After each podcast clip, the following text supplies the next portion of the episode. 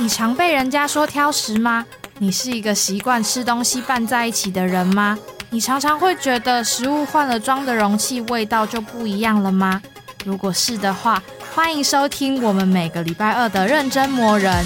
我们将在节目中探讨为什么这样就不一样，还有奇怪的饮食癖好。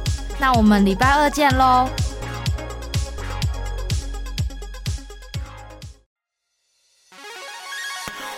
你常被人家说挑食吗？你是一个习惯吃东西拌在一起的人吗？你常常会觉得食物换了装的容器，味道就不一样了吗？如果是的话，欢迎收听我们每个礼拜二的认真磨人。我们将在节目中探讨为什么这样就不一样，还有奇怪的饮食癖好。那我们礼拜二见喽！